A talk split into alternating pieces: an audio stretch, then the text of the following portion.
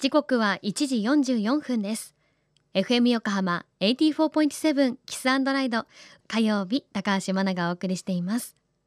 この時間は守ろう私たちの綺麗な海。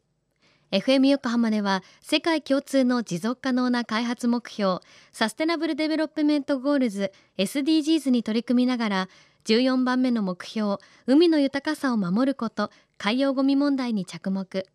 海にまつわる情報を毎日お届けしています。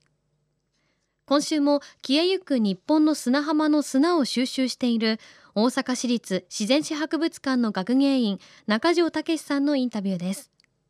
中条さんたちが手掛けた全国の砂浜の砂に注目してまとめられたミニガイド砂浜の砂を覗いてみたらオールカラーで砂粒一つ一つがこんなにもいろんな表情を持っているのかと自分でも実際に観察してみたくなるガイドブックとなっていますでは実際に砂浜の砂を観察するにはどんな道具が必要なんでしょうか？中条さんに教えていただきましょう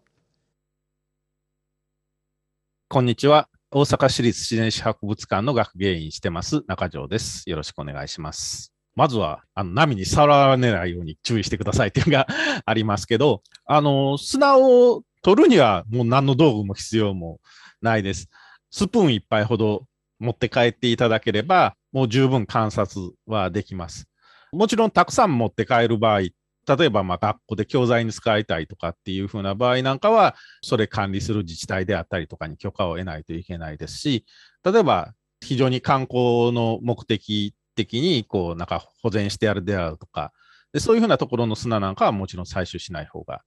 いいと思います。で、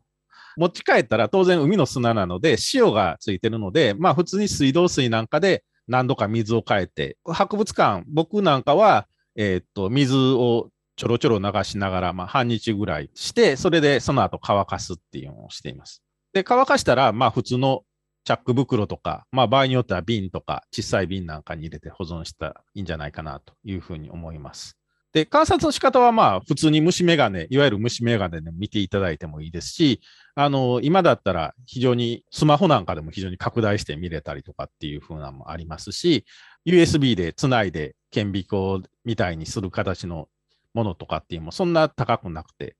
売ってますので、そういうふうなんで観察していただければいいんじゃないかなというふうに思います。まあ、砂浜がどういうふうにできるかって波でこう砂が打ち寄せられてできるっていうふうに言いましたけど、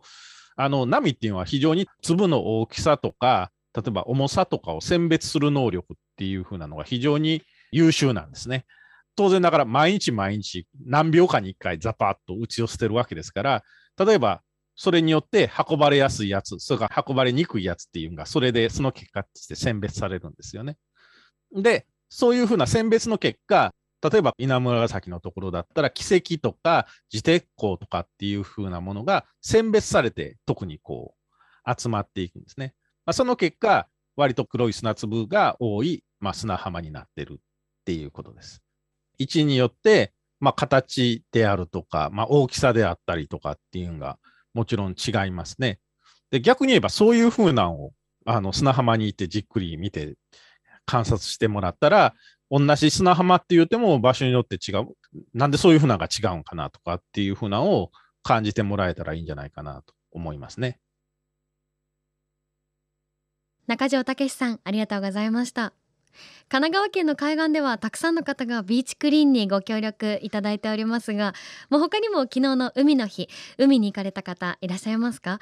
海へ行った際は家に帰ってきても体に砂がついていることありますよね。その砂海の思い出とともにお家でちょっと観察してみるのはいかがでしょうか。そんな日本全国の砂浜の砂が何でできているかをまとめた大阪市立自然史博物館のミニガイド砂浜の砂を覗いてみたら詳しくは後ほど FM 横浜特設サイト海を守ろうにも掲載しておきます。FM 横浜では海岸に流れ着いたゴミなどを回収し海をきれいにしていくために神奈川守ろう私たちのきれいな海実行委員会として県内の湘南ビーチ FM レディオ湘南 FM 湘南ナパサ FM 小田原のコミュニティ FM 各局その他県内のさまざまなメディア団体のご協力を得ながら活動しています。また日本財団の海と日本プロジェクトの推進パートナーでもあります。FM 横浜守ろう。私たちの綺麗な海チェンジフォーザブルー。明日は砂浜が痩せていってしまう原因についてお届けします。